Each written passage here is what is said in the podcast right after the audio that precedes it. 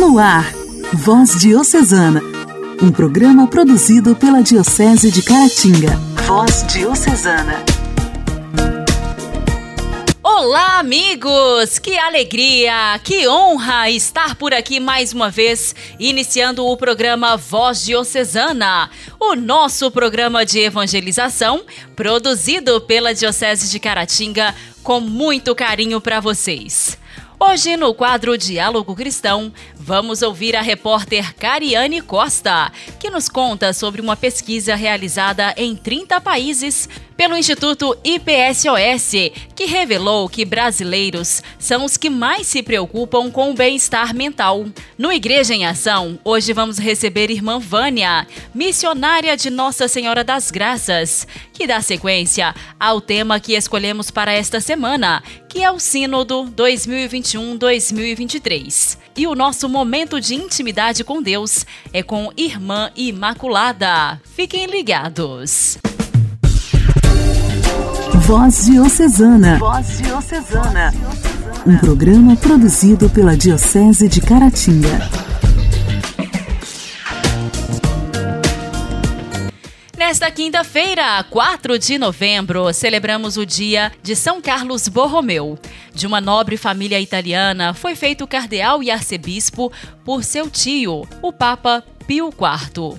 Um dos santos mais importantes e mais queridos da Igreja, poderia ser resumida em duas palavras: dedicação e trabalho. Sua divisa trazia como lema uma única palavra: humildade. Não era simples curiosidade heráldica, era escolha consciente. Ele, nobre e riquíssimo, privava-se de tudo e vivia em contato com o povo para escutar-lhe as necessidades e as confidências. Definiram-no o pai dos pobres. Ele foi no sentido pleno da palavra. Nasceu no castelo da família, em Arona, próximo de Milão, em 2 de outubro de 1538. Levou a sério os estudos, diplomando-se em direito canônico aos 21 anos de idade. Um ano depois, fundou uma academia para estudos religiosos, com total aprovação de Roma. Sobrinho de Pio IV, aos 24 anos já era sacerdote e bispo de Milão. Na sua breve trajetória, deixou-se guiar apenas pela fé, atuando tanto na burocracia interna da igreja quanto na evangelização. Sentindo-se atraído pela vida contemplativa, pensou em renunciar à arquidiocese, mas seu amigo, o venerável Dom Frei Bartolomeu dos Mártires, arcebispo de Braga, o dissuadiu dessa ideia, convencendo-o de que naquele século, em que o alto clero tantas vezes dava mau exemplo, seria melhor que ele, altamente colocado na escala social e, ademais, sobrinho de um papa, desse o bom exemplo de vida santa como arcebispo. E foi o que fez. Prodigalizou seus bens na construção de hospitais, albergues, casas de formação para o clero, empenhando-se em levar à frente as reformas sugeridas pelo Concílio de Trento, no qual foi um dos principais atores. Chegou 1576 e com ele a peste. Milão foi duramente assolada e mais de 100 padres pagaram com a própria vida as lágrimas que enxugaram de casa em casa. Um dos mais ativos era Carlos Borromeu. Visitava os contaminados, levando-lhes o sacramento e consolo sem limites nem precauções, num trabalho incansável que lhe consumiu as energias. Chegou a flagelar-se em procissões públicas, pedindo perdão a Deus em nome de seu povo. Até que um dia foi apanhado, finalmente pela febre, que minou seu organismo lentamente. Morreu anos depois, dizendo-se feliz por ter seguido os ensinamentos de Cristo e pôde encontrar-se com ele de coração puro.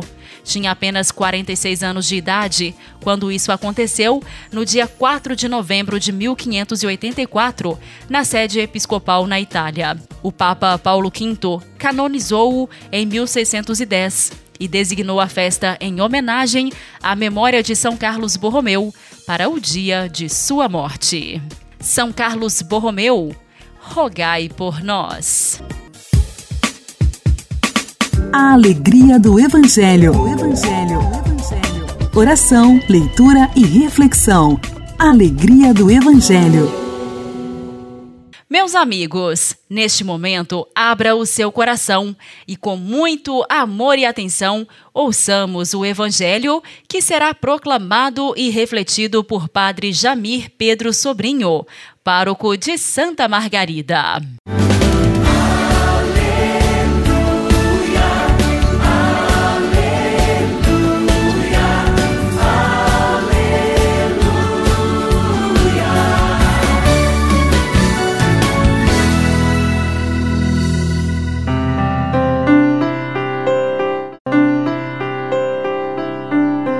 Naquele tempo, os publicanos e pecadores aproximavam-se de Jesus para o escutar. Os fariseus, porém, os mestres da lei, criticavam a Jesus. Esse homem acolhe os pecadores e faz refeição com eles. Então Jesus contou-lhes esta parábola: Se um de vós tem cem ovelhas e perde uma, não deixa as noventa e nove no deserto e vai atrás daquela que se perdeu até encontrá-la? Quando a encontra, coloca nos ombros com alegria e, chegando a casa, reúne os amigos e vizinhos e diz: Alegrai-vos comigo, encontrei a minha ovelha que estava perdida. Eu vos digo: assim haverá no céu mais alegria por um só pecador que se converte do que por noventa e nove justos que não precisam de conversão. E se uma mulher tem dez moedas de prata e perde uma, não acende uma lâmpada, varre a casa e a procura cuidadosamente até encontrá-la? Quando a encontra, reúne as amigas e vizinhas e diz: Alegrai-vos comigo, encontrei a moeda que tinha perdido. Por isso eu vos digo: haverá alegria entre os anjos de Deus por um só pecador que se converte. Até aqui, palavra da salvação. Glória a vós, Senhor.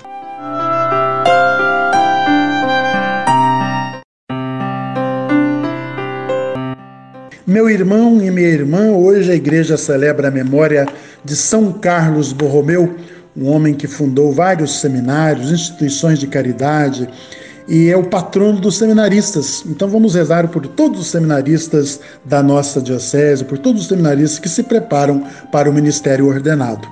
Nós estamos no coração do Evangelho de São Lucas, que é o capítulo 15, e no capítulo 15, nós temos três parábolas que Jesus conta para nos fazer compreender a extensão do amor misericordioso de Deus. Nós temos essa parábola das cem ovelhas, das dez moedas e do filho chamado filho pródigo. E nós ficamos com as duas parábolas primeiras, onde alguém criticava Jesus pelo fato de Jesus estar misturado com os pecadores e comer com eles. E nós vemos duas atitudes básicas no texto do Evangelho. Primeiro, a gente vê os publicanos e pecadores que se aproximavam de Jesus com o objetivo de escutar Jesus.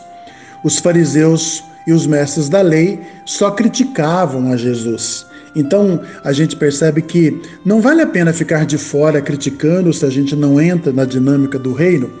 E Jesus, então, ao contar essas parábolas, quer mostrar que não basta ser justo, como fariseus e mestres da lei pensavam em ser justos ao serem cumpridores da lei, mas não tinham misericórdia, não tinham amor para com o pobre. E Jesus, então, vai mostrar que o mais importante nessas duas parábolas é a conversão do pecador. É a alegria que Deus fica quando nós nos convertemos, quando a gente muda de vida, quando nós nos tornamos é, ovelhas perdidas, mas uma perdida que foi encontrada pelo bom pastor que é Jesus. Uma moeda perdida que, ao ser encontrada, a dona da moeda faz uma festa dizendo para as vizinhas: se alegrem comigo porque eu encontrei a minha moeda perdida. Jesus faz essa comparação para dizer que assim existe muito mais alegria no céu por um só pecador que se converte do que por 99 justos que não precisam de conversão.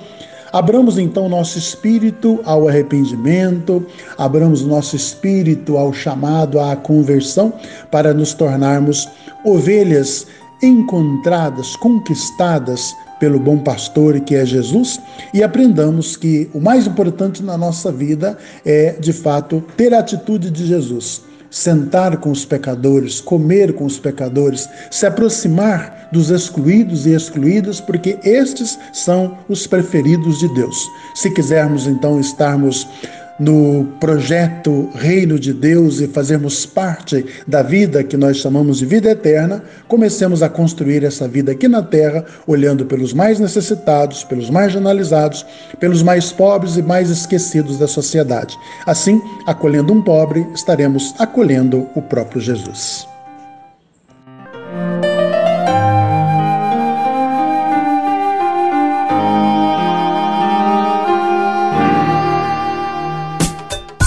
Diálogo Cristão.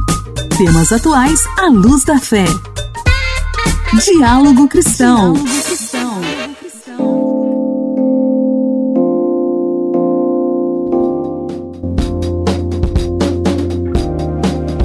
Brasileiros são os que mais se preocupam com o bem-estar mental.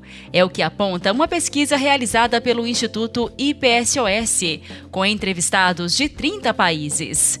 De acordo com o estudo, o Brasil aparece como primeiro no ranking como o país que mais se preocupa com a saúde mental. 75% da população afirma que pensa com frequência em seu próprio bem-estar mental e oito em cada dez brasileiros acreditam que a saúde mental é tão importante quanto a saúde física. Lucas Queiroz é um deles. O advogado de 31 anos diz que tenta equilibrar o físico com o emocional para manter uma vida saudável. Que esse equilíbrio é necessariamente estar ligado ao bem-estar do corpo. Eu acho que não tem como você promover essa divisão entre mente e corpo eu acho que os dois caminham juntos para trazer esse bem maior, para trazer uma saúde mental. A pesquisa sobre saúde mental mostra ainda que são as mulheres e os mais jovens os mais preocupados com o tema. Pablo Castanho, professor, do Departamento de Psicologia Clínica da Universidade de São Paulo, coordena projetos que oferecem apoio psicológico de graça à comunidade e diz que, apesar de o público feminino ser maior, a busca de homens por apoio emocional tem crescido. Ainda que a gente saiba que em alguns grupos sociais, algumas regiões do país, seja muito mais difícil para um homem buscar um apoio psicológico, daí também é uma situação de, de risco para certos agravos né, de saúde mental, porque não buscam ajuda e acabam tendo mais dificuldade, mais problemas. A pesquisa foi realizada com cerca de 21 mil pessoas com idade entre 16 e 74 anos, entre agosto e setembro deste ano. Outro dado revela que para 40% dos entrevistados brasileiros, a saúde mental é um dos maiores problemas sanitários que o país enfrenta na atualidade, um crescimento de 13% em relação a 2020. A pesquisadora Helena Junqueira afirma que as estatísticas sobre saúde mental no Brasil explicam esse número. Outros agravantes são a pandemia e o preconceito sobre a doença. Existem dados da Organização Mundial da Saúde de 2019 que já mostravam que o Brasil é o país mais ansioso do mundo e é também o país mais deprimido da América Latina.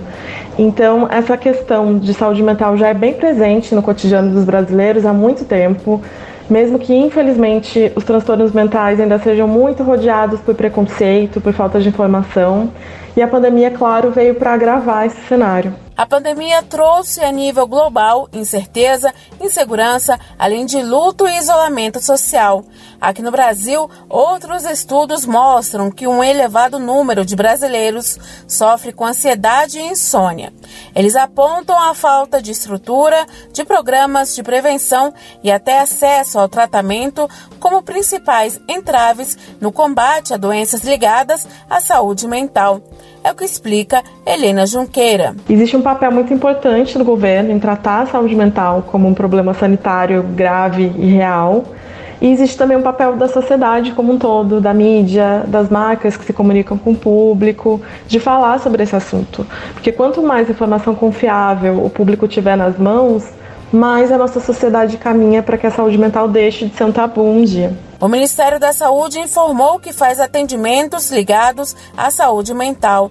Em 2020, foram registrados cerca de 170 mil atendimentos em todo o país de pacientes diagnosticados com demência, depressão, ansiedade, transtorno psicóticos e transtorno afetivo bipolar.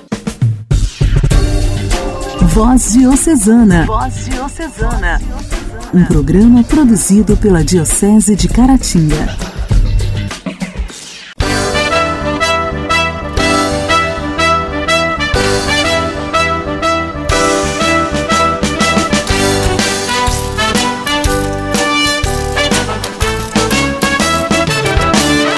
Sim, eu creio que há um lugar para mim no céu à minha espera.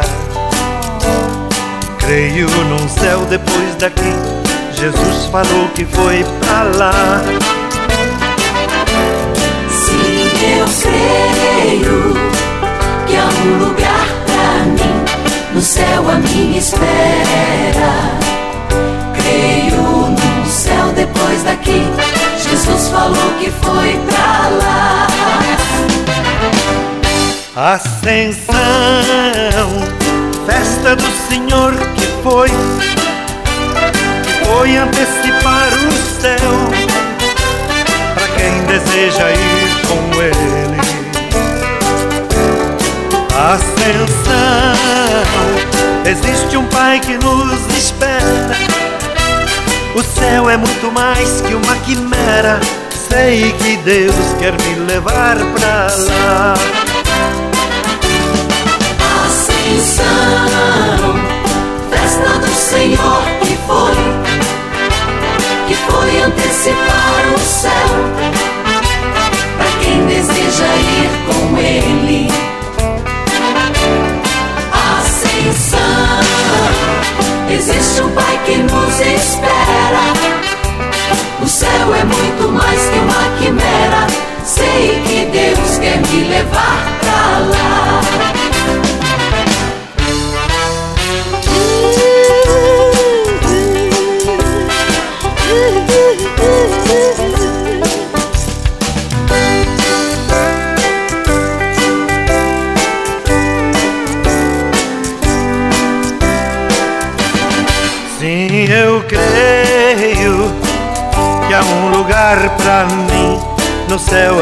Espera. Creio num céu depois daqui. Maria também foi pra lá. Sim, eu creio que há um lugar pra mim no céu à minha espera. Creio no céu depois daqui. Maria também foi pra lá. Assunção, festa pra lembrar a mãe. Maria foi levada ao céu, levada pelo amor do Filho. Assunção, Maria está na eternidade.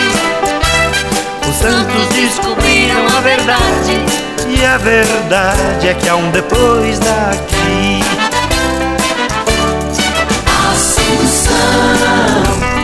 Festa pra lembrar a mãe. Maria foi levada ao céu, levada pelo amor do Filho. Assunção, Maria está na eternidade.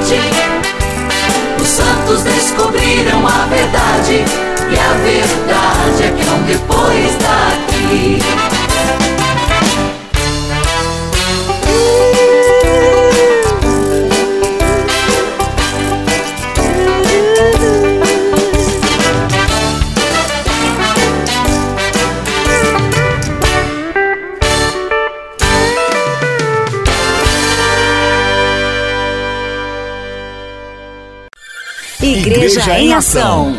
Formação, CNBB, notícias, Vaticano, diocese, não paróquia, a minha fé. Igreja em Ação. Igreja em Ação. Participar efetivamente de um sínodo requer um modo de ser sinodal. Requer que a mente e o coração estejam abertos, sem preconceitos. Requer uma profunda espiritualidade que perpasse os vários momentos do processo. As irmãs gracianas da Diocese de Caratinga fizeram a abertura do Sínodo no último domingo, dia 31. Estamos recebendo hoje irmã Vânia, missionária de Nossa Senhora das Graças, que fala sobre a importância do Sínodo e convida a todos que participem do processo de escuta em sua paróquia. Queridos irmãos, queridas irmãs, louvado seja nosso Senhor Jesus Cristo para sempre seja louvado. Então, estamos vivenciando na nossa igreja um período muito importante, que é o período sinodal, o sínodo proposto pelo Papa Francisco.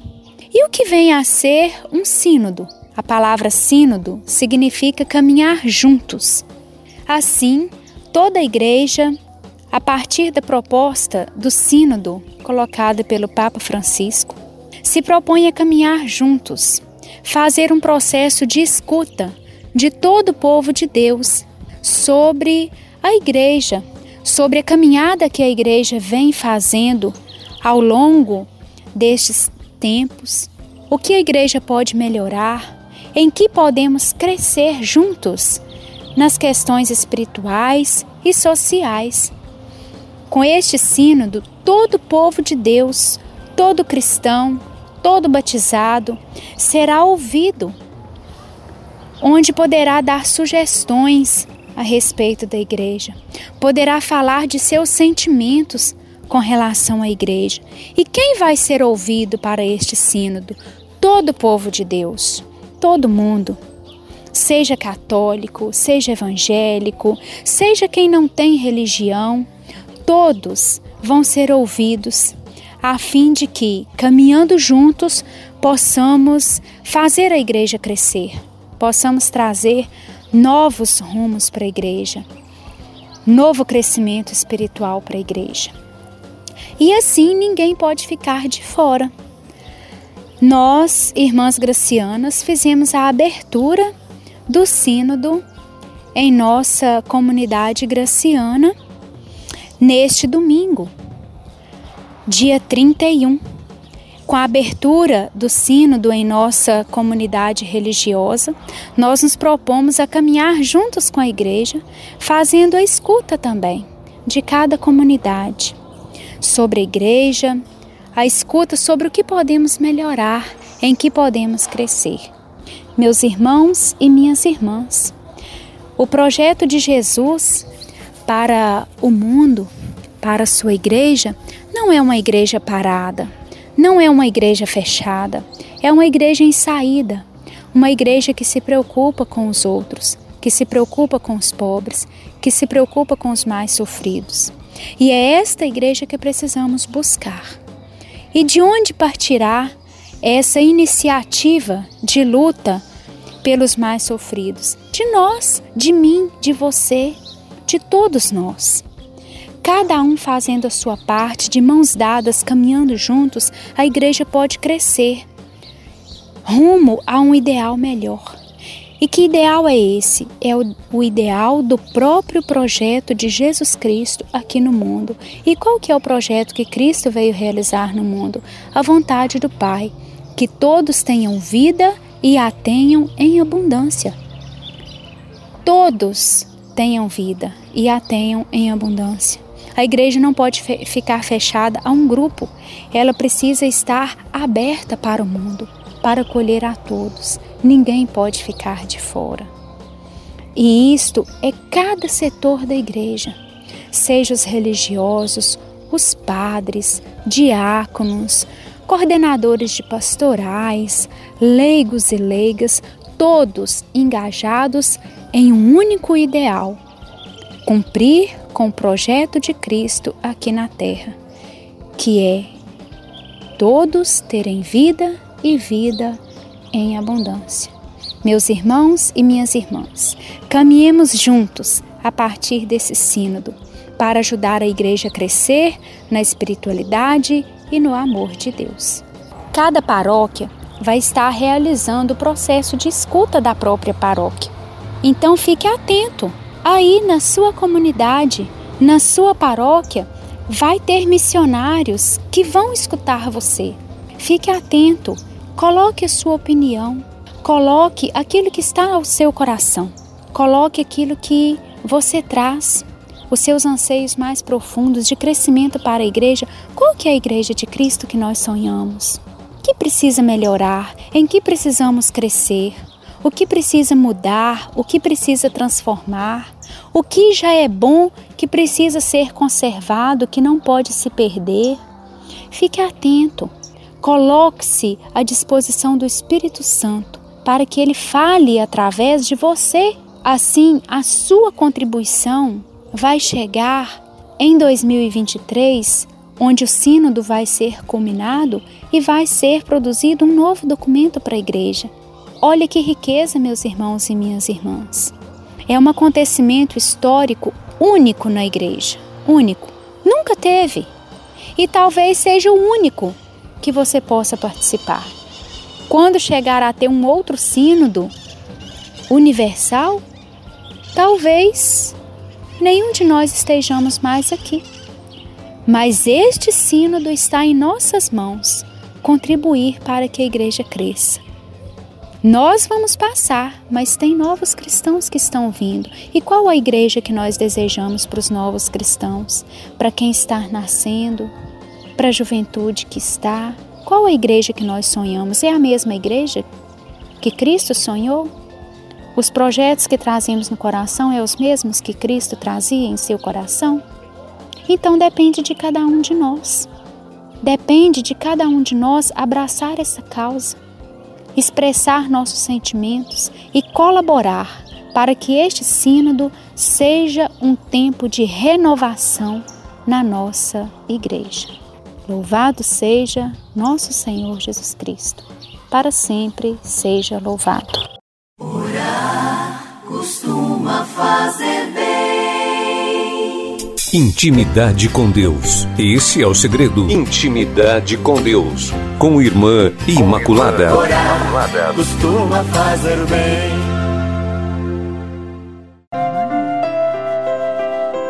Meu querido irmão, minha querida irmã, estamos iniciando o mês de novembro.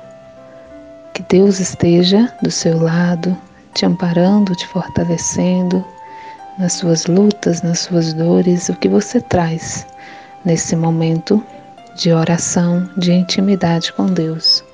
Vamos, nesse momento, nos abandonar no colo de Deus, colocando em Suas mãos as nossas dificuldades, os nossos anseios e fazendo essa oração a oração que deve brotar dentro do nosso ser.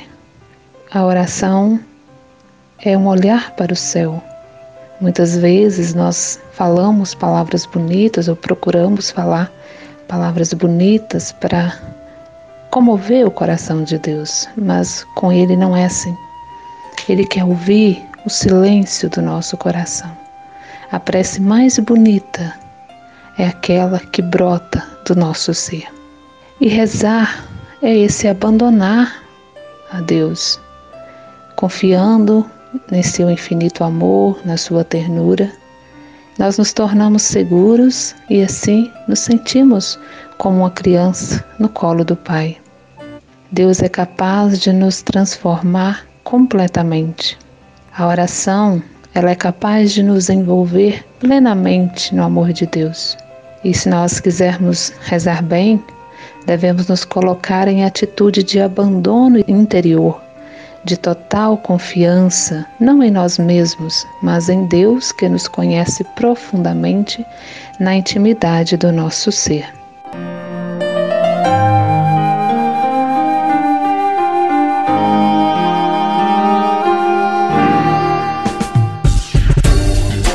Voz Diocesana. Voz Diocesana.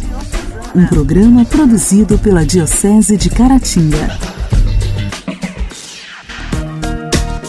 Meus amigos, o programa Voz Diocesana desta quinta-feira está terminando. Agradeço muito a sua audiência. Não se esqueça, seja forte e corajoso. Não permita que as circunstâncias mudem a sua fé, mas use a sua fé para mudar as circunstâncias a seu favor. Uma ótima quinta-feira! Até amanhã! Você ouviu Voz Diocesana, um programa da Diocese de Caratinga. Voz Diocesana.